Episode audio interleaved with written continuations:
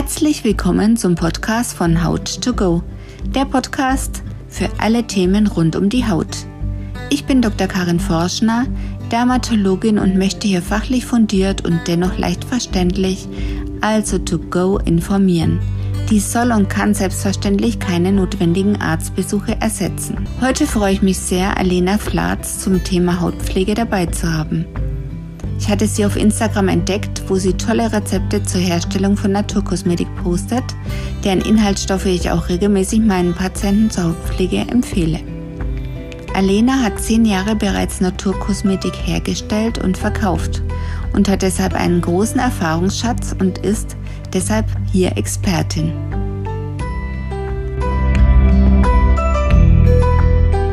Guten Morgen, Alena. Freut mich sehr, dass du dir heute die Zeit nimmst, mit mir den Podcast zur Hauptpflege aufzunehmen. Das ist ja nicht immer leicht bei dir, ne? Mit Kind und Hund. Ich habe auch Hunde im Gang. Ich hoffe, die bellen jetzt gleich nicht. Ähm, ich hoffe, da zwippelt keiner durch, aber doch, das wird schon gehen.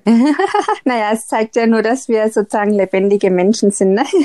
genau, ganz natürliche Menschen authentisch. Ich glaube, das ist gar nicht schlecht. Ich habe jetzt gleich am Anfang eine Frage von einem Follower, das finde ich passt gerade zum Anfang ganz gut. Und zwar hat mir einer die Frage gestellt, er möchte auch namentlich nicht erwähnt werden, ist ja völlig okay. Warum interviewt eine Hautärztin jemand, der Naturkosmetik herstellt? Mhm. Okay, die beantworte ich und danach kannst du ja vielleicht sagen, warum du dich überhaupt interviewen lässt.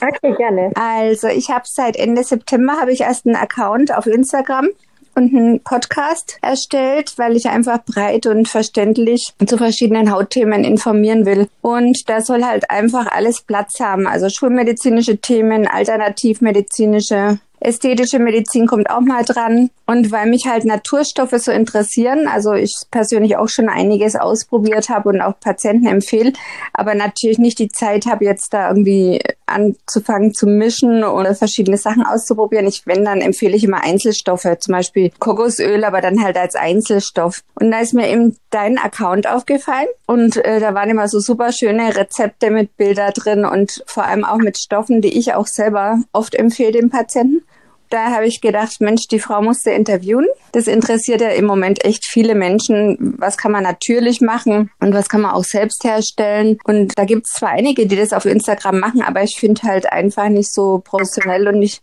mit so guten Wirkstoffen, wie du das machst. Und wir hatten ja vorher schon mal telefoniert und da hast du ja auch schon gesagt, du hast echt Erfahrung und deswegen warst du eigentlich für mich genau die Richtige für das Thema. ja, erstmal danke für das Kompliment. Das freut mich natürlich, dass uh, dir der Account so aufgefallen ist. Um, ähm, und ich finde es persönlich ganz toll, dass du sagst, du bist so offen. Also, dass du auch sagst, als Hautärztin mit einem ganz anderen fundierten Wissen, wie natürlich jetzt bei mir, das kann man jetzt vielleicht auch gar nicht so vergleichen, aber dass du auch sagst, du bist offen für das Thema und du möchtest mehr davon erfahren und du möchtest auch, dass andere Leute mehr davon erfahren. Also ich glaube, es ist nur positiv, wenn wir voneinander lernen können und ich glaube, das ist auch der Sinn von dem Podcast. Genau, die Frage fand ich ganz interessant, weil ich glaube, viele Hautärzte denken so, boah, du hast ja studiert, du bist ja Spezialist, was fragst du überhaupt Leute, die jetzt das nicht studiert haben? Aber es finde ich jetzt voll der falsche Ansatz, weil erstmal kann man von jedem Bereich lernen. Ähm, ich finde auch, dass die Schulmedizin da teilweise einen Fehler macht, dass sie eben nicht alle Bereiche ausprobiert.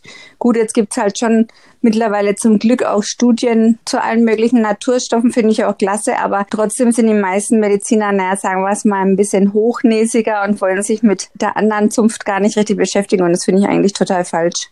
Ja, ich glaube, es ist schade.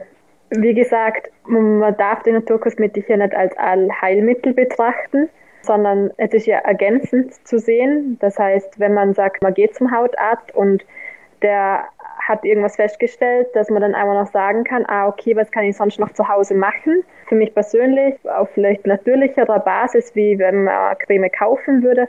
Und ja, und für das wollt ihr einfach da sein, so die natürliche Alternativen bieten für Menschen, die auf der Suche sind, genau nach dem. Magst du jetzt mal ein bisschen von dir so erzählen, wie du eigentlich dazugekommen bist zu dem Thema? Weil du hast ja mir schon am Telefon gesagt, du machst es schon zehn Jahre. Und da ist nämlich auch eine Frage reingekommen von Happy Adventure Life. Die hat gefragt, wie bist du dazu gekommen, dich mit dem Thema intensiv zu beschäftigen? Wäre das doch mal passend, dass du so erzählst, wie dein Werdegang war? Wie bist du dazu gekommen? Bei mir war es zum Beispiel so, ich bin Hautärztin geworden, weil meine mittlere Tochter hat ganz schwer Neurodermitis als Baby gehabt. Mhm. Und Medizin wollte ich zwar vorher auch schon machen, aber da habe ich mich dann so viel mit beschäftigt, was kann ich machen für sie, was kann ich an Cremes besorgen, was ist bei der Ernährung wichtig. Und dann hat mich das Thema so gefesselt und dann habe ich tatsächlich da auch die Doktorarbeit drüber geschrieben und bin dann in der Haut gelandet. Also bei mir war es wirklich eine absolut persönliche Motivation. Und wie hat sich das bei dir so entwickelt? Genau gleich. Also jetzt nicht mit dem Kind, aber ich hatte schon eigentlich seit der Pubertät, also so beginnend mit zwölf circa, hat es bei mir angefangen mit Akne und unreiner Haut. Wie das halt ist, habe genauso darunter gelitten wie andere Menschen auch und wollte natürlich das verändern so schnell wie möglich, dass meine Haut halt ja pickelfrei wird sozusagen. Ich habe auch alles Mögliche ausprobiert. Also war im Drogeriemarkt, habe glaube ich alle Marken gekauft, was es zu kaufen gab. Ich war auch bei der Kosmetikerin. Ich war ehrlich gesagt auch bei einer Hautärztin. Allerdings war ja nicht bei dir. Vielleicht wäre das anders denn ausgegangen. Ich bin dann neben dem Studium, neben der Wirtschaftspsychologie-Studium, habe ich angefangen bei einer Naturkosmetik-Manufaktur zu arbeiten und bin da zum ersten Mal in Berührung gekommen mit Herstellung von äh, Naturkosmetik und ätherische Öle und deren Wirkungen. Und habe angefangen, mir das zu Hause nachzumischen oder überhaupt neu zu mischen. Und da war dann so ein richtiger Wow-Effekt. Also das war noch total laienhaft, meine Rezepte. Aber die Haut hat das sofort gemerkt.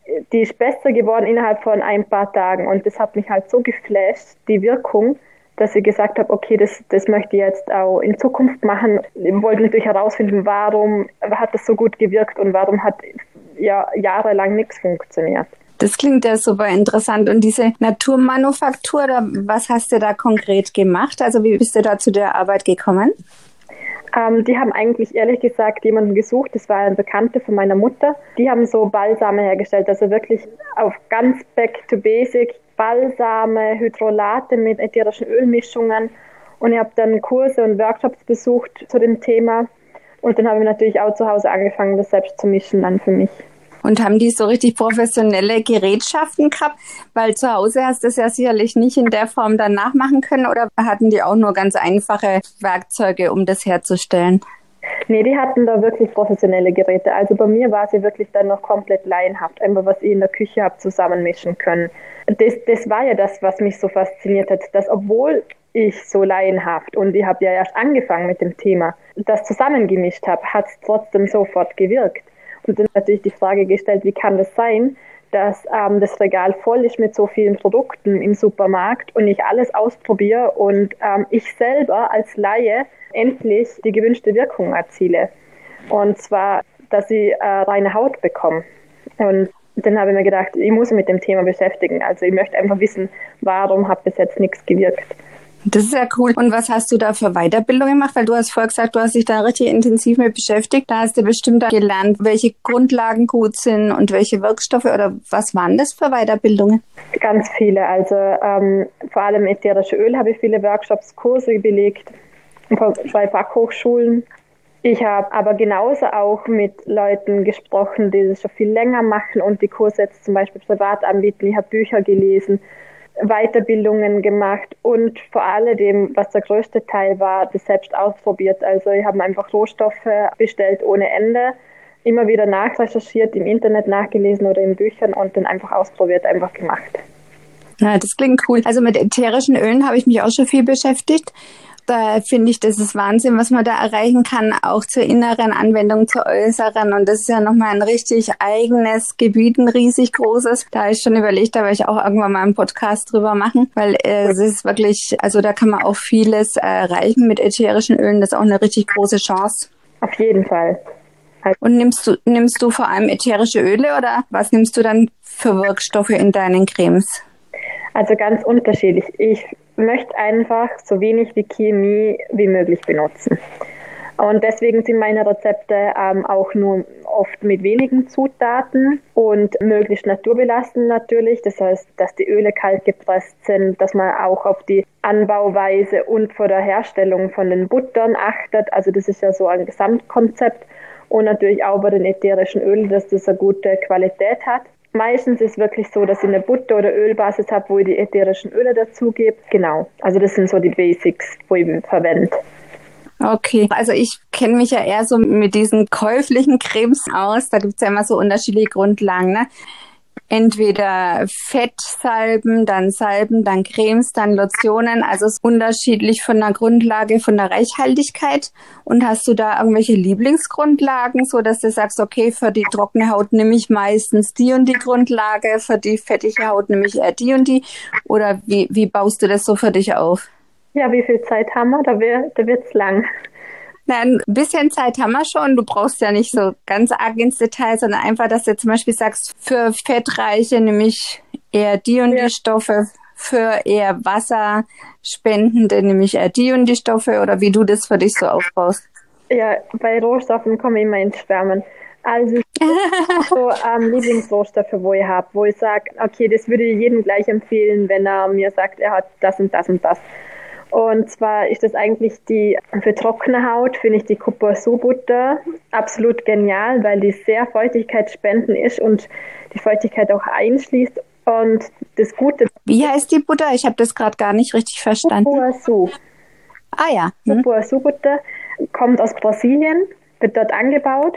Und das Tolle an der Butter ist, dass das sehr leicht trotzdem auf der Haut wirkt. Also das ist dann nichts, was so aufliegt und was du auch vorher gesagt hast, mit, mit einer Fettsalbe, sondern das zieht total schnell ein und bietet ganz viel Feuchtigkeit. Ja, das ist nämlich wieder so das Thema auch bei der Hautpflege an sich, was ich den Patienten auch immer erkläre. Zum Beispiel, da gibt es so komische Präparate, ich darf jetzt den Namen ja nicht nennen, aber die sind arg fetthaltig. Und da ist das Problem, das ist, was du schon gesagt hast, es liegt dann wie ein Film auf, wie eine Frischhaltefolie. Drunter kann die Haut nicht atmen und schwitzt und dann wird oft sogar der Hautbefund schlechter. Genau. Ja, das ist auch wirklich so. Deswegen mag ich die Butter so gern, weil die wirklich ganz, ganz leicht ist und sehr schnell einzieht. Und da kann man ganz viele tolle Rezepte damit machen. Weil du das auch gesagt hast, mit, dass wie ein Film aufliegt, ist natürlich ganz viel in der Haarpflege mit Silikonen. Da gibt es auch eine brasilianische Butter, wo ich toll finde, das ist die Muro Muro Butter. Ganz viele äh, exotische Namen, aber das ist auch so eine Butter, die ist perfekt für die Haarpflege wirkt wie so ein natürlicher Silikonersatz, weil wir alle schon wissen, Silikon ist schlecht für die Haare. Das ist auch wie so ein Film über die Haare. Das hat nichts mit der Qualität dann von den Haaren zu tun oder das. Genau, das sieht dann nur äußerlich erstmal hübsch aus, genau, aber pflegt ne? mhm. und, und, und meistens auch sehr geschmeidig sind die Haare dann, aber drunter sind sie halt kaputt. Was bei trockener Haut sonst auch noch ganz toll ist, Öl ist, Hanföl. Schönes kaltgepresstes Hanföl ist immer toll. Und bei, bei fettiger Haut oder Mischhaut, wie ich es jetzt selber habe, benutze ich zum Beispiel Traubenkernöl und Walnusskernöl in meinen Cremen. Und eins von meinen Lieblingsölen ist Babasto-Öl. Ist von der Konsistenz her ähnlich wie Kokosöl, kann man auch vergleichen von den Eigenschaften her. Aber zieht nochmal schneller ein, finde ich, wie Kokosöl ist jetzt für mich persönlich der Favorit von den beiden, aber das ist auch eine sehr, es ist eine persönliche Entscheidung, jede Haut ist anders. Deswegen finde ich das eigentlich wieder ganz gut mit dem Selbstherstellen von Cremes, weil man da einfach ein bisschen für sich so rumtesten kann. Also wenn zum Beispiel Leute dann deine Rezepte sehen und sagen, okay, ich probiere das mal aus und dann passt eben das eine nicht, dann mischen sie was anderes rein und das ist halt der Vorteil bei selbsthergestellten Produkten, ne? Genau. Also man kann auf sich mhm. persönlich abstimmen es ist natürlich kostengünstiger, als wie es zu kaufen. Wie, beides hat Vor- und Nachteile, aber das ist halt wirklich die Vorteile, was ich sehe in der Naturkosmetik oder der selbstgemachten Naturkosmetik, so muss ich sagen. Ähm, du kannst es auf dich persönlich einstimmen. Es ist günstiger, es ist wirklich schnell gemacht. Also das glaubt man ja oft nicht, wenn man wenn man es noch nie in Berührung gekommen ist, aber so eine Creme ist innerhalb von fünf Minuten fertig. Man weiß, was drinnen ist, äh, man sieht die Rohstoffe vorher, man weiß, was für Qualität von Rohstoffen man verwendet. Genau. Da kommt gleich die Frage noch, die ich noch einfügen wollte von Berner 1. Also das haben wir eigentlich schon fast grob besprochen, aber ich stelle es jetzt trotzdem nochmal. Welche Naturstoffe in der Hautpflege sind deine liebsten und warum? Genau, also ich glaube, das Barbasteröl, die äh, Cupuaçu-Butter, die Muromuro-Butter, das sind eigentlich so Klassiker, wo ich fast in jedem Rezept verwende. Und welche Stoffe machst du noch mit rein? Also jetzt ähm, ätherische Öle, Kräuter oder was kommt da sonst noch so rein? Genau, also ganz verschieden, je nach Rezept. Also ätherische Öle arbeite ich auch fast eigentlich mit jedem Rezept. Was ich natürlich weglasse, sind Parfümöle. Das machen auch viele in der Naturkosmetik, dass sie Parfümöle reingeben. Und was ich sonst noch sehr gern Also das finde ich zum Beispiel als Hautarzt jetzt wieder super. Deswegen habe ich auch dich gewählt fürs Interview, weil Duftstoffallergie gibt's ganz häufig. Und Duftstoff ist auch natürlicher Duftstoff, was du schon gesagt hast. Parfümöl ist trotzdem Duftstoff. Die ganzen Basisstoffe, die du reinmachst, riechen ja auch angenehm und da muss man eigentlich nicht noch Parfum mit reinmachen. Ne?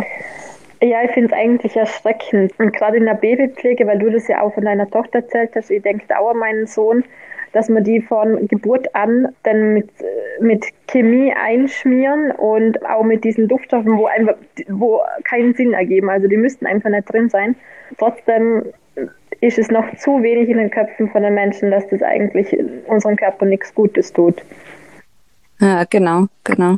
Und vor allem auch eben die Leute, die dann das anpreisen als Naturkosmetik, die machen oft fast ähnliche Stoffe rein wie bei den gekauften Sachen. Ne? Ja, leider. Der Begriff Naturkosmetik, mhm. der ist nicht geschützt. Also jeder genau. Naturkosmetik äh, verkaufen sozusagen. Das ist sehr schade, weil die Menschen eigentlich in die Irre geführt werden. Die wollen oft eigentlich was Gutes kaufen, denken sich, sie kaufen was Gutes, beschäftigen sich dann nur mal im Einzelnen mit den Inhaltsstoffen werden einfach wirklich hinter sie Licht geführt und das ist sehr schade. Genau. Und das ist ja bei mir auch so ein Thema. Ich mache ja in der Praxis auch oft zum Beispiel Allergietests mhm. und gerade Kontaktallergien spielen ja auch eine Rolle. Und da ist es für die Patienten teilweise richtig schwer. Die kriegen dann von mir einen Allergiepass. Da steht dann drin Duftstoffallergie, Parabenstoffe, irgendwelche anderen Inhaltsstoffe noch. Und dann sagen die so, wie finde ich jetzt eine Creme, wie, wie ich noch kaufen kann? Und dann ist es teilweise nicht deklariert oder das ist für die total unübersichtlich, diese ellenlange Liste, die da hinten drauf steht. Da ist es halt wirklich am einfachsten, wenn sie was selbst machen können genau wissen, was vertrage ich. Zum Beispiel, was halt auch wichtig ist, was ich jetzt auch unbedingt noch ansprechen wollte, wenn jetzt zum Beispiel einer eine Pollenallergie hat, zum Beispiel Beifußpollen, dann, dann hat er auch oft Kreuzreaktionen auf Kräuter und die sollten natürlich dann auch nicht in der Creme drin sein. Also auf solche Sachen muss man schon ein bisschen achten oder ein Gräserpollenallergiker kann zum Beispiel Erdnussallergie haben, sollte ja nicht unbedingt Erdnussöl in der Creme haben. Dafür ist es schon gut, dass einfach jemand das herstellt, der versiert ist, wie du. Ich weiß auch im Hintergrund hast du auch einen Vater, der Arzt ist. Genau. Und du bist einfach auch medizinisch super interessiert. Und wenn dann zum Beispiel jetzt einer kommt und fragt, was kann ich machen? Wenn ich jetzt die und die Allergie habe, dann hätte er bei dir wahrscheinlich auch eine gute Beratung. Ja, ich glaube, an, an der Stelle würde ich wirklich jemanden weiterleiten zu Fachexperten wie dich. Also wenn es dann da wirklich so in die Richtung Allergie geht oder wie du sagst, mit einem, äh, dass man das auch austestet, ich finde, mhm. dann ist es ganz gut, wenn man da noch einen Fachmann dabei hat. Ich möchte es einfach, dass man es ergänzend zu der Beratung einfach nochmal ja, eine Möglichkeit hat, jetzt nicht unbedingt zu mir, es kann ja jeder sein, oder dass man über, es gibt ja auch Bücher zu dem Thema Naturkosmetik selber, einfach, dass man aussieht, was ist möglich und was kann ich noch machen. Gerade wenn man so Reaktionen hat auf Stoffe, wo in fast jeder Creme drin sind, ein Problem genau. hat, das irgendwie zu finden. Und da kann man natürlich, einer, wenn man es selber macht, auf alles eingehen. Genau, das finde ich halt das Gute am selber machen. Ich bin jetzt natürlich da einfach gestrickt, wenn bei mir einer in der Praxis fragt, was kann ich denn da nehmen, da sage ich nur, kaufen Sie sich ein Glas Kokosfett beim, im Lebensmittelladen. Das können Sie zur Pflege, zum Baden oder sonst was nehmen und machen Sie dann irgendein ätherisches Öl rein, was Sie vertragen. Aber ich bin natürlich da überhaupt nicht so versiert wie du, dass ich dann da was zusammenmischen könnte oder sagen könnte, so jetzt mischt dir mal das und das zusammen, sondern ich empfehle dann halt nur Einzelstoffe, wo ich weiß, okay, Kokosfett ist antientzündlich, natürlich ein bisschen antibakteriell fettet, okay, das kannst du empfehlen, aber weiter reicht dann mein Wissen nicht, was, was so eine Naturstoffe anbelangt. Ne? Da empfehle ich dann halt Fertigcremes, außer da ist eben was drin, was sie nicht vertragen. Ja, aber genau deswegen haben wir uns hier gefunden oder machen den Podcast genau wenn es bei so Situationen kommt. Du möchtest, man kann ja voneinander lernen, das ist ja das Schöne dran. Genau, finde ich auch. Und ich habe auch schon überlegt, vielleicht langfristig kann man auch mal ein Webinar machen, wo man sozusagen berät, was Pflege ist und wo man dann irgendwelche Vorschläge macht, wie man was anmischen kann und wo wir kooperieren, das ist auch mal eine spannende Zukunftsvision. Das, das klingt aber auch gut. Ja, ne? Jetzt schaue ich gerade mal, ob wir noch Fragen haben. Also einmal wollte ich dich noch fragen, ist es denn eigentlich leicht für andere, wenn die jetzt äh, auf deinem Instagram-Account sind ja immer Rezepte, ist es denn leicht für andere, das nachzumachen oder ist es schwierig, überhaupt die Stoffe ranzukriegen, also zu bestellen und was bräuchten sie dafür, wenn sie jetzt was nachmischen wollen von dir? Es ist absolut einfach. Also erstens mal halte die Rezepte einfach, dass man es auch schnell nachmischen kann. Ich habe ja jahrelang diese Do-it-yourself-Kits verkauft. Am Schluss hatte ich neue Produkte, wo ich dann verkauft habe. Und die waren ja auch so aufgebaut, dass es möglichst schnell und einfach geht. Und das ist mir auch jetzt noch wichtig, weil wir haben weder die Zeit, noch eben kann man sich da ewig lang mit dem Thema beschäftigen. Es sollte ja auch nicht so sein. Also es hat ja Spaß machen und es soll schnell und einfach in den Alltag integrierbar sein. Was das Wichtigste ist, wenn man anfängt, ist, dass man eine gute Waage hat. Ah ja, ähm, okay. Nicht nur grammgenau misst, sondern auch Mikrogramm, dass man es wirklich gut abmessen kann. Wirkstoffen, wenn man dazu gibt, macht es einfach einen Unterschied und das ist das Allerwichtigste. Ansonsten kann man alles aus, kann man Haushaltsgeräte verwenden. Ich mache es halt noch so, dass, es, dass ich wirklich nur für die, die Sachen, wo ich zubereite, habe ich extra Töpfe und Geschirr. Und was ich zum Desinfizieren benutze, habe ich dann natürlich noch zu Hause. Ich nehme auch gern mein ähm, vom Babybrei, der jetzt fällt mir der Name nicht ein. Mixer, nee, Pürierstab. Wenn ich äh, die, die Fläschchen Ach, zum Warmhalten. Warmhalten, sondern wenn, wenn ich sie, ich wollte sie nicht auswaschen, sondern ich gebe sie den einen Sterilisator. Ach genau, so, den okay. kann man verwenden, hm. einfach ähm, ja, für die, für die Kinder, für die, für die Babys. Und dann kann man so seine Arbeitsgeräte reinigen. Dann ist man, äh, ist man sicher, dass alles steril ist. Und dann kann man das ganz normal arbeiten in der Küche. Ah, das klingt ja cool. Du hast jetzt gerade gesagt, du hast so Do-it-yourself-Kits verkauft. Da haben dann die, die Leute Einzelstoffe zugesandt gekriegt oder wie hast du genau. das gemacht? Man hat einfach, ähm, zum Beispiel, man sagt, man möchte eine Gesichtscreme und dann hat man da die fünf Zutaten und die habe ich einzeln verpackt und verkauft als, als Set und dann hat man es zu Hause machen können. Das klingt ja cool. Und das machst du jetzt im Moment nicht mehr, nein, oder? Nein, nicht mehr. Das war eigentlich so, dass ich vor fünf Jahren habe ich damit angefangen und war dann auch in der Show, das sagt er vielleicht, Höhle der Löwen. Aber ah, klasse, echt, da warst Nicht in Höhle der Löwen, sondern wir haben ein österreichisches Format, das heißt zwei Minuten, zwei Millionen. Aber das ist das gleiche Prinzip. Ach. Und da war ich. Das war dann ganz erfolgreich eigentlich und hat gut funktioniert. Hatte am Schluss neun Produkte und dann bin ich schwanger geworden. Und leider war die Schwangerschaft von Anfang an schwierig und so bin ich eigentlich neun Monate ausgefallen bei einem Einzelunternehmen ist halt blöd, wenn ich dann nichts machen kann. Dann, ja. ja, du weißt es selber, dann war der Kleine auf der Welt, da konnte ich dann auch nichts machen, war in Karenz. Bin auch jetzt noch, habe ich es einfach stillgelegt, das Gewerbe. Ja, habe hab mich aber dazu entschieden, nicht weiterzumachen im Moment, ähm, das nicht weiter zu verfolgen, sondern ich wollte wieder zurück zu dem selber machen, zu dem Persönlichen, zu den Menschen sprechen, weil es halt am Schluss wirklich viel Bürokratie einfach war. Ach so, zum Schluss hast du dann diese Do-it-yourself-Kits gar nicht mehr selber abgepackt und gemacht, sondern da hast jemanden gehabt, genau, der das ich gemacht Leute hat. gehabt, wo mir die Sachen abgefüllt haben, ich habe Leute gehabt, wo es für mich versendet haben. Eigentlich habe ich gar nichts mehr mit dem Produkt zu tun gehabt, sondern ich habe es wirklich einfach nur ähm, verkauft und habe ja alles geleitet sozusagen. Das wollte ich einfach nicht mehr. Eigentlich das, was mir Spaß macht, ist wieder neue Rezepte auszuprobieren und der Austausch mit den Leuten, dass man sich gegenseitig inspiriert, hilft, aufklärt. Und deswegen mache ich das jetzt mit Instagram und habe meine Rezepte auch einfach kostenlos verfilmt, also dass jeder Zugriff drauf hat. Okay, aber langfristig kannst du ja kostenlos das auch nicht machen, dann willst du ja auch von irgendwas leben. Was hast du jetzt so für dich für die Zukunft geplant? Weil ich meine, das ist ja schon ein toller Markt und du hast ja schon sehr viel Erfahrung damit. Also was ich mir gedacht habe, ist, dass ich die Rezepte dann irgendwann zu einem Rezeptbuch mir zusammenstelle, binden lasse und dann verkaufe. Das wäre jetzt eigentlich so meine, meine Zukunftsperspektive.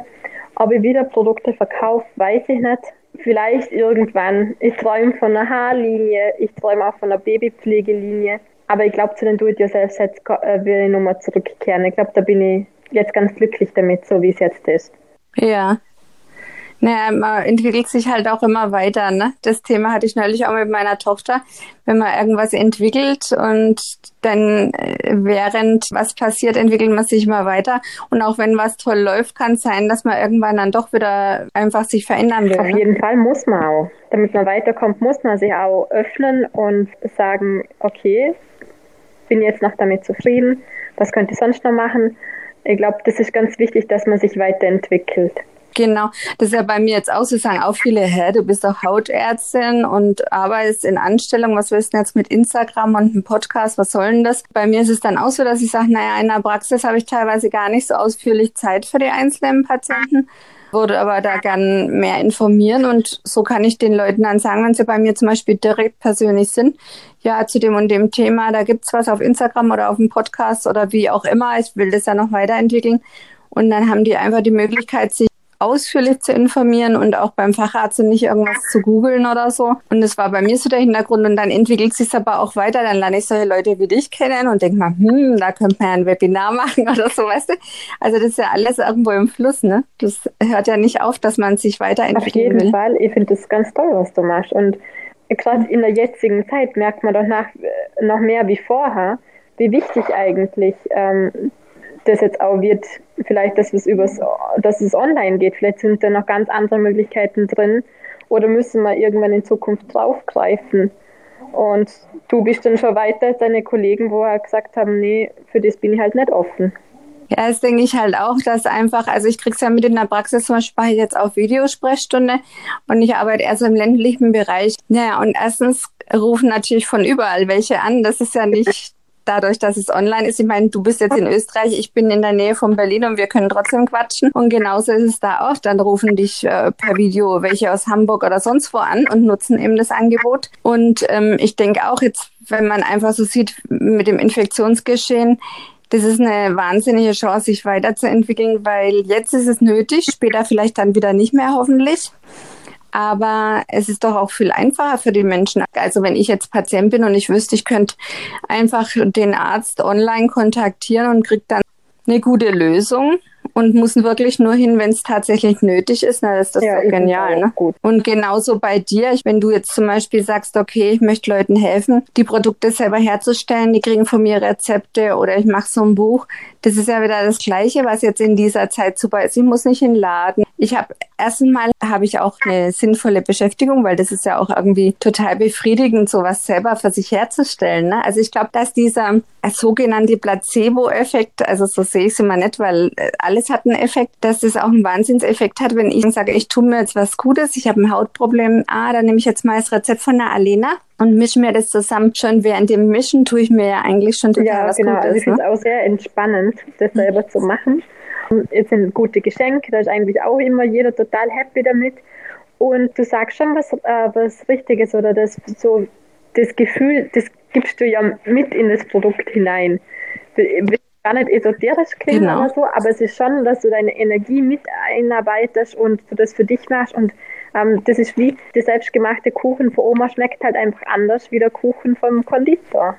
Naja, und das ist ge genau das gleiche, die Idee, die ich jetzt habe mit diesem Online-Business, was jetzt ja keins ist. Ich verdiene jetzt im Moment kein Geld damit, aber einfach so der Gedanke, in die Arztpraxis kommen zu kommen, zum Beispiel oft Patienten, die sagen, so, Frau Doktor, machen Sie mich mal gesund. Und wenn es nicht hilft, boah, das haben sie jetzt falsch gemacht. Ne? Ähm, wenn man online sowas macht, dann kommen schon mal motivierte Leute und sagen, ich möchte selber was dafür tun. Was hast du denn für einen Tipp? Was kann ich denn verändern oder was kann ich denn machen für mich, damit es mir besser geht oder dass meine Haut schöner wird? Und genauso ist es mit dem Selbstanmischen von Cremes, finde ich so. Wenn ich mir das halt schnell irgendwo im Laden hole und draufklatsch und äh, das zwischen Tür und Angel mache und danach habe ich den nächsten Stress, dann hat es natürlich nicht so die Wirkung, wie wenn ich sage, okay, jetzt lese ich mir die Inhaltsstoffe durch, mm, dann nimmt sie die Puder, das scheint ja toll zu sein. Und dann macht sie noch das ätherische Öl rein, oh, das riecht ja gut. Und dann mische ich mir das in Ruhe zusammen. Das hat ja schon so was Entspannendes und Positives. Ich nehme mir Zeit für mich um meine Haut. Und dann wirkt sich das natürlich auch. Auf aus, Fall, ne? das glaube ich schon. Dass es vielleicht auch bei mir deshalb auch so gewirkt hat, weil ich dann dran geblieben bin und weil ich dann glücklicher geworden bin, mit jeder Versuch, eine Salbe herzustellen, wo noch besser wirkt. Und ich glaube, so geht es dann vielen auch. Was ich jetzt halt auch noch toll finde, ist jetzt bei dem Selbermachen von den Naturprodukten, dass man sich mit dem Thema auseinandersetzen muss, wie du sagst. Also man muss was dafür tun, man, man muss sich überlegen, was, was möchte ich, wo möchte ich hin, was für Inhaltsstoffe. Also man beschäftigt sich halt viel mehr mit dem Thema, als wenn man sagt, ja, man kauft es jetzt und wenn es nicht wirkt, dann war es die falsche Creme und dann geht es in den, La nächsten Laden und das nächste Produkt. So muss man sich wirklich damit beschäftigen, warum hat es bei mir nicht funktioniert, war, war vielleicht, es gibt ja auch, dass man irgendein Öl nicht vertragt, war es vielleicht auch von dem her. Also das hat ja dann alles Auswirkungen auf die Haut und halt das Ganzheitliche. Also man kann halt, ich sage ganz oft, wenn jemand zu mir kommt und sagt, ja, was kann ich denn gegen meine Falten machen? Und dann sage ich immer als erstes, ich würde viel Wasser trinken. Das ist übrigens bei mir auch so, das haben wir noch ganz vergessen hier zu erwähnen. Das ist für mich fast bei jedem dritten Patient der Ersatz, den ich sage. Da mache ich zum Beispiel eine Hautkrebsvorsorge, dann sehe ich schon an der Haut, derjenige hat zu wenig Flüssigkeit. Dann frage ich immer, wie viel trinken Sie am Tag? Dann kommt schon, oh, jetzt mhm. haben Sie mhm. mich erwischt. und viel trinken ist sowohl wichtig, was du schon gesagt hast, gegen Falten, damit die Haut überhaupt Flüssigkeit hat. Das ist wichtig gegen Juckreiz, wenn jemand einfach ähm, das nennt man sogar Exikations- oder Austrocknungsexem. Wenn jemand ausgetrocknet ist, kriegt er Juckreiz. Wenn er Juckreiz hat, kratzt er sich und dann kriegt er ein Exem. Also das sind so eine, das ist so was ganz Einfaches und trotzdem sage ich es so oft, weil die meisten Menschen einfach nicht dran denken, überhaupt genug Flüssigkeit ich zu glaube, sich zu nehmen. Ich glaube, einfach unterschätzt, wie wichtig es ist. Und die Naturkosmetik wird auch gerne unterschätzt. Da sagt man dann, ja, ist ja ganz nett, Naturkosmetik, aber ich bleibe bei der Chemie, weil die haben sich ja dabei was gedacht, warum dieses und jenes drin ist. Die sind ja daran interessiert, dass es mir besser geht. Da kann die Naturkosmetik nicht mithalten. Ja, genau. Da passt jetzt noch eine Frage. Ich glaube, zwei oder so habe ich noch. Dann habe ich auch alle abgearbeitet und zwar auch von Happy Adventure Life. Sind Naturprodukte wirklich ausreichend? Ab wann genügt das nicht mehr? Das ist wirklich eine sehr gute Frage weil es natürlich nicht immer genügt. Das stimmt schon. Das äh, muss ich als Hautärztin auf jeden Fall so sagen. Ab dem Moment, wo es sich bei einer Hauterkrankung jetzt um eine Systemerkrankung handelt, also wie zum Beispiel bei der Schuppenflechte, wo auch Gelenke betroffen sein können und andere Organsysteme, spätestens dann reicht es natürlich nicht mehr. Oder wenn jemand eine schwere Neurodermitis hat mit einem richtig heftigen Verlauf, dann reicht es meistens auch nicht mehr. Aber flankierend könnte man es trotzdem weitermachen, also zusätzlich mit Naturprodukten pflegen. Das ist auf jeden Fall immer möglich. Und man soll die Naturprodukte auch überhaupt nicht unterschätzen, weil wenn man mal anschaut, was gibt's für Medikamente, Penicillin ist von der Natur, ist aus dem Pilz. Digitalis ist so ein Herzpräparat, das kommt aus einer Blume. Also es gibt ganz viele wirklich schulmedizinische Medikamente, die aus der Natur kommen. Und das ist ja schon mal ein Hinweis, dass Natur tatsächlich auch sehr gut helfen kann. Ne? Und da gibt es ja zum Glück auch immer mehr Studien, die das auch einfach nachweisen. Also zum Beispiel zu Weihrauch gibt es mittlerweile Studien, dass es teilweise ähnlich hilft bei Morbus Crohn und anderen entzündlichen Darmerkrankungen wie irgendwie Cortison. Also es gibt wirklich viele Studien mittlerweile und ich glaube auch, dass es so eine Entwicklung ist, dass man doch jetzt mehr auch untersucht, was die natürlichen Stoffe für Wirkungen haben ne? und da mehr Rücksicht nimmt drauf. Ne? Ja, auch immer reicht es natürlich nicht und wenn, wenn man eine schlimmere Erkrankung hat, dann sollte man auf jeden Fall zusätzlich den Arzt aussuchen. Sagst ja du genauso. Also wir sind ja beide nicht so, dass wir sagen, so jetzt behandelt euch jetzt nur noch mit natürlichen Stoffen. Also das ist auch so mein Vorhaben mit, mit dem Podcast und äh, dem Instagram-Account, dass ich helfen will. Erster Schritt, was kannst du selbst für dich tun? Selber anmischen oder selber besorgen im Lebensmittelladen und dann ähm, anwenden. Zweiter Schritt, was kannst du dann in der Apotheke dir besorgen? Auch wieder Grundlagen zum selber anmischen oder halt Fertigpräparate. Und dritter Schritt, wann solltest du halt schon zum Arzt gehen und dich da mal richtig schön medizinisch untersuchen und diagnostizieren lassen. Ne? Aber davor sind ja die anderen zwei Schritte und meistens, also ein Großteil der, der Probleme kann man dann Ja, ich glaube so einfach, die, also wenn es jetzt bei mir geht um das, die Naturkosmetik mit dem selber machen, das ist halt einfach diesen pflegerischen Aspekt dahinter jetzt nicht irgendwie ein Heilen, genau. wo jetzt in die Tiefe geht, wie du sagst. Also wenn man dann wirklich krank ist, dann braucht man natürlich noch einmal eine andere Beratung. Da geht es wirklich rein darum, was kann ich ja auf der Pflege, mit der Pflege machen für mich selber, für meinen Körper, für meine Haut.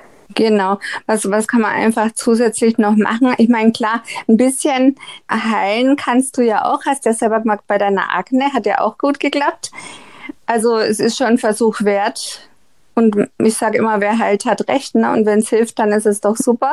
Und wenn es nicht hilft, kann man immer noch zu härteren Mitteln greifen. Ne? Ja, also, also bei mir hat wirklich nichts anderes funktioniert.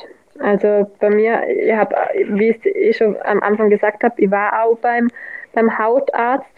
Ähm, da hatte mehr Nebenwirkungen von dieser Creme. Das war ganz eine ähm, austrocknende Creme, ähm, eben weil ich da sehr fettige Haut hatte und das habe ich, das Prinzip verstehe ich heute jetzt nicht mehr. Die Haut auszutrocknen macht ja eigentlich keinen Sinn, wenn es eine fettige Haut ist. Ja, aber so war das halt damals, ist natürlich jetzt auch schon viele Jahre her, es hat sich auch ganz viel getan. Ja, naja, da muss man halt auch immer bei diesen Akne-Produkten drauf achten, weil es gibt auch Leute mit Akne, die trockene Haut haben und es gibt aber halt viele Hautärzte, die dann ähnliche Präparate für jeden Hauttyp aufschreiben und das funktioniert halt auch nicht, ne? Also, aber an deinem Beispiel sieht man halt auch, dass tatsächlich auch selbstgemachte Creme eben wirkliche Hautprobleme oder fast schon Hautkrankheiten auch gut behandeln auf kann. Auf jeden ne? Fall. Also man kann, was ja noch wichtiger ist, man kann auf jeden Fall nichts falsch machen. Genau, das finde ich nämlich auch. Und wenn es dann eben trotzdem schlimmer wird oder nicht besser, dann kann man genau, immer noch kann man immer noch schauen, Stufe was kann gehen. ich Ne? jetzt noch machen. Ähm, aber sich was Schlechtes tun, ich meine, es gibt vielleicht Rezepte, wo jetzt weniger gut sind, aber man tut sich auf jeden Fall nichts Schlechtes damit, wenn man rein auf die Naturprodukte zurückgreift. Genau, das Einzige, was man halt beachten muss, was ich jetzt noch nicht angesprochen hatte, ist, wenn man natürlich selber was herstellt, hält es nicht so lange. Also die, halt, die Fertigprodukte, die haben ja immer irgendwelche Konservierungsmittel drin oder irgendwelche anderen Stoffe. Und darauf muss man schon achten, dass jetzt eine selbstgemachte Creme schneller verkeimen kann. Deswegen sage ich immer, zu meinen Patienten sollte man dann sich das mit dem Löffel rausnehmen, nicht mit der Hand reinfassen, dass die Hautkeime da nicht reinkommen und im Kühl lagern und ähm, dann auch relativ schnell verbrauchen. Wie empfiehlst du das also bei das ist deinen auf jeden Sachen? Fall ein Nachteil bei der selbstgemachten Naturkosmetik. Also das ist, die, die Haltbarkeit ist nicht so lange natürlich und ich, ich sage genau das gleiche wie du. Kühl lagern, schnell aufbrauchen, möglichst nicht reinfassen. Man riecht und sieht die Verkeimung oft nicht, bevor es überhaupt da ist. Also das geht schneller, als man denkt. Man meint noch, ah, okay, das passt. Genau. Ähm, aber man sollte wirklich da auf Hygiene und Reinheit achten. Ich würde einfach sagen, auf das schnelle Aufbrauchen auch, dass man sich kleinere Mengen mischt und sich lieber einfriert und auftaut, als wie wenn man es dann einfach ganz lang stehen lässt und man sich denkt, ah ja, das wird schon gehen, das passt schon. Genau, das ist ja sogar bei jeder käuflichen Creme auch so, obwohl da ja massig Stoffe drin sind, um es haltbar zu machen. Also auch da ist es so, nur jetzt bei selbstgemachten Produkten, die halt ganz rein und natürlich sind, da geht es Auf wahrscheinlich jeden Fall. noch schneller. Also die Haltbarkeit ist sicher ein Problem. Es gibt auch ähm, Konservierungsstoffe zu kaufen, die man auch reingeben kann. Ich persönlich lasse es bei meinen Rezepten immer weg. Ich lasse es immer als Wahl von dem, wo das Rezept machen möchte. Der kann konservieren, ob, ob er will, also er kann es oder muss es nicht. Und es gibt auch einige Mhm. Produkte, wo es zum Beispiel die Verkeimung, wenn die Wasserphase fehlt, dann nicht so schnell passiert. Also gerade diese Balsame, wo dann nur auf Wachs und Öl und Butter basiert zum Beispiel, Seifen und so weiter, die haben alles eine längere Haltbarkeit, Shampoo-Bars. Aber ansonsten muss man auf jeden Fall drauf achten. Ja. Jetzt hast du ja schon ein paar Sachen gesagt, die du so anbietest. Also ich habe ja dich auch entdeckt bei YouTube und ähm, da hast du ja alles gefilmt, ne? So wie man das selbst zubereiten kann oder was, was kann man da bei YouTube ich hab sehen von dir? Ja, auch erst. Also ich bin gar nicht so lange auf YouTube. Ich habe ungefähr vier Monate und habe jetzt ungefähr knapp 30 Rezepte online. Da kann man eigentlich alles Mögliche. Also die Vorhandcreme, ich habe viele Haarprodukte, Gesichtscreme zum Duschen. Also eigentlich der ganze Körper. Ich habe sogar Hundeshampoo drin. Cool, das muss ich auch mal ausprobieren. Ja, ich habe ja auch zwei Hunde. Ja, Und äh, das sind die gleichen Rezepte, die du auch auf deinem Instagram-Account hast? nee, oder hast du das ein bisschen gleichen. Also ich, variiert ich noch? muss sogar noch ähm, alle online stellen. Ja, Ach so, ja, das ist ganz schön Arbeit, mehr oder? Rezepte wie auf Instagram. Ah, cool. Na, da kann ich ja dann, also auf jeden Fall mache ich in die Shownotes deinen Instagram-Account und den YouTube-Kanal. Dann können ja die Leute sich da schon mal ein Genau, bisschen mit beschäftigen. Und ansonsten bin ich immer total offen. Also ich bin froh, wenn man mir auch fragt, hast du zu dem und dem Thema ein Rezept? Schaue ich auch gern, wenn ich das jetzt noch nicht online habe, was ich machen könnte. Das Hundeshampoo-Rezept war zum Beispiel ein Wunsch von einem, wo ich auf Instagram habe. Äh, und da kann man ja drauf eingehen. Das ist ja das Gute. Da bin ich ja flexibel. Das ist cool. Das hast du ja auch gesagt in unserem Telefonat vor dem Interview. Das finde ich auch eine ganz spannende Sache, dass du gesagt hast, so persönlich abgestimmte Rezepte, das kannst du dir auch vorstellen, dass das irgendwann mal so ein Markt für dich wird, dass du so für jemand persönlich was zusammenstellst, vom Haarshampoo bis zur Körperpflege, bis zum Duschgel, so ein Gesamtpaket für jemand, der vorher äh, dir genau sagt, was er für Hautprobleme oder was er ja, auf jeden Fall. für einen Hauttyp hat. Für die Zukunft. Hm, das klingt auch voll cool. Das gibt es, glaube ich, in der Form ich auch noch gar nicht. nicht gesehen. Aber das war sogar deine Idee. Stimmt, da genau. Mir hat neulich auch einer eine Idee gegeben. Ich finde eigentlich, das ist das beste Vorgehen. Ich habe da mit meiner Tochter manchmal so eine Diskussion, dass sie sagt, boah, du musst das alles viel besser vorbereiten mit deinem Podcast und auf Instagram, weil sie ist Mediendesignerin.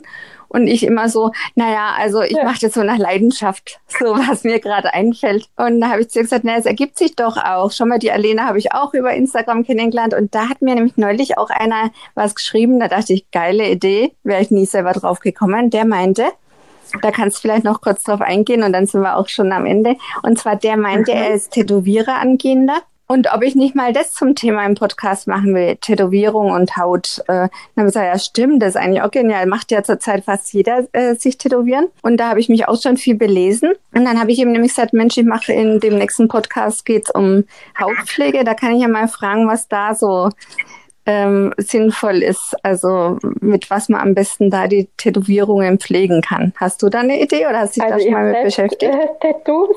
Ich nehme mich auch. Aber das finde ich jetzt das auch spannend. Ich finde das ein guter Einfall von dem, dass man ähm, da auch mal auf das Thema Tattoos eingeht. Finde ich voll spannend. Ja, dann habe ich gedacht, boah, warum bin ich da selber nicht drauf gekommen? Aber das war für mich so gar kein Thema, was mit Haut zu tun hat, obwohl ja Tätowierungen an der Haut sind oder bescheuert. Aber damit meine ich nur, dass von außen oft so super Ideen kommen, einfach wenn man im Dialog ist, wie du auch sagst, na, ihr könnt mich ruhig anschreiben, wenn ihr Fragen habt. Und genau, dann kommt auf die nächste Schöne. Idee. Also das ne? ist das, was, was ihr da, wo ihr die Produkte verkauft habt, vermisst habt, diesen persönlichen Austausch und ähm, dass man sehr flexibel auf das eingehen kann. Also ich, ähm, davor war das ja nicht so einfach. Also ich kann nicht, wenn ich sage, ah, jetzt hätte ich mal Lust auf ein neues Shampoo-Bar, jetzt gebe ich das einfach im Verkauf, da ist ja eine riesen Bürokratie, Bürokratie dahinter, bis man so ein Produkt rausbringen. Und ähm, das fällt ja, natürlich genau. weg, wenn ich genau. die Rezepte einfach nur zur Verfügung stelle. Also eigentlich profitieren alle davon, weil es ist viel günstiger, als wenn ich die Produkte so abpack und verkaufe. Ähm, man kann auf einen Schlag hat man viel mehr Vorschläge oder Möglichkeiten zum was nachmachen oder ausprobieren, was zu mischen. Ja. Ja, sind wir schon vom Thema abgekommen, gell? Von den ne, weil da hast recht, wenn du es jetzt so verkaufst, dann musst du ja auch die Leute zahlen, die es abhacken, dann musst du wieder die Verpackung bezahlen und so weiter. Und wenn es die, die Menschen eben selber herstellen, dann Richtig. fällt das schon mal alles flach, ne? Es ist dann einfach, also vom, von den Kosten her gar nicht vergleichbar. Man soll ja wirklich immer machen, wo die Leidenschaft hinzieht, ne? Und wenn du sagst, dass du einfach am liebsten Rezepte herstellst und das einfach dein Ding ist, naja, dann profitieren doch alle davon, wenn du das auch ausbaust ja, und eben nur Herz das machst. Hören. Wie bei dir, wo du das Gefühl gehabt hast, na, du machst jetzt das online. Genau. Man wird ja gern von außen gebremst, gerade wenn es was Neues ist. Und da muss man einfach an sich glauben und auf sich hören nicht auf andere. Ja, man hat ja eh nichts zu verlieren eigentlich. Online ist ja der Vorteil. Es ist ja erstmal keine ja. Rieseninvestition, ne? Ist halt einfach nur Zeit, aber es macht ja auch Spaß und finde ich auch. Also deine Ideen da, die sind auch einfach klasse. Klar, also dass du da überhaupt da in diesen, wie heißt es, die Höhle der Löwen, wie heißt es bei euch nochmal? Also ich meine, das ist schon auch eine Wahnsinnsleistung, dass du da genommen worden bist. Ne? Also die ähm, nehmen ja auch nicht ja, jeden. Ja, das war vor ein paar Jahren, ist schon so lang her. Aber das hat sehr viel Spaß gemacht, auf jeden Fall. War eine tolle Erfahrung. Deswegen, darüber hast du dich ja auch weiterentwickelt. Das zurückblickend ist nichts falsch, was man gemacht hat, sondern man lernt einfach unwahrscheinlich viel genau. und dann kommt halt wieder der nächste Schritt. Ne? Also ich bereue es auch nicht, ähm, dass ich das Gewerbe stillgelegt habe während der Schwangerschaft. Natürlich sind da dann, also wenn, wenn ich nichts mache, geht auch nichts vorwärts. Und da konnte ich nichts machen und ich bereue es ähm, einfach bis jetzt nicht. Es war einfach dort das Richtige. Und jetzt ist vielleicht was anderes richtig. Genau, das ist doch cool. Also es hat echt voll Spaß gemacht, mit dir zu quatschen, weil man natürlich heimlich ja, auch noch ohne Fall, Podcast weitermachen, ne? Und dann bedanke ich mich erstmal ja, bei dir. Dir noch einen schönen Tag. Und ne? vielen Dank für die Einladung. Ich hoffe, ich habe alle Fragen beantworten können. Sonst müssen wir einfach nochmal einen Podcast machen. Genau, da fällt uns bestimmt wieder was ein. Und außerdem können ja alle dich persönlich anschreiben.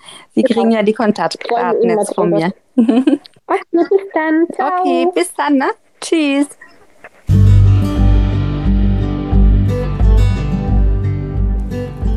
Das war das erste Interview für den Podcast How to Go.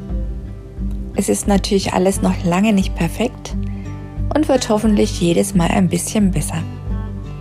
Ich bedanke mich sehr fürs Zuhören und hoffentlich bis zum nächsten Mal.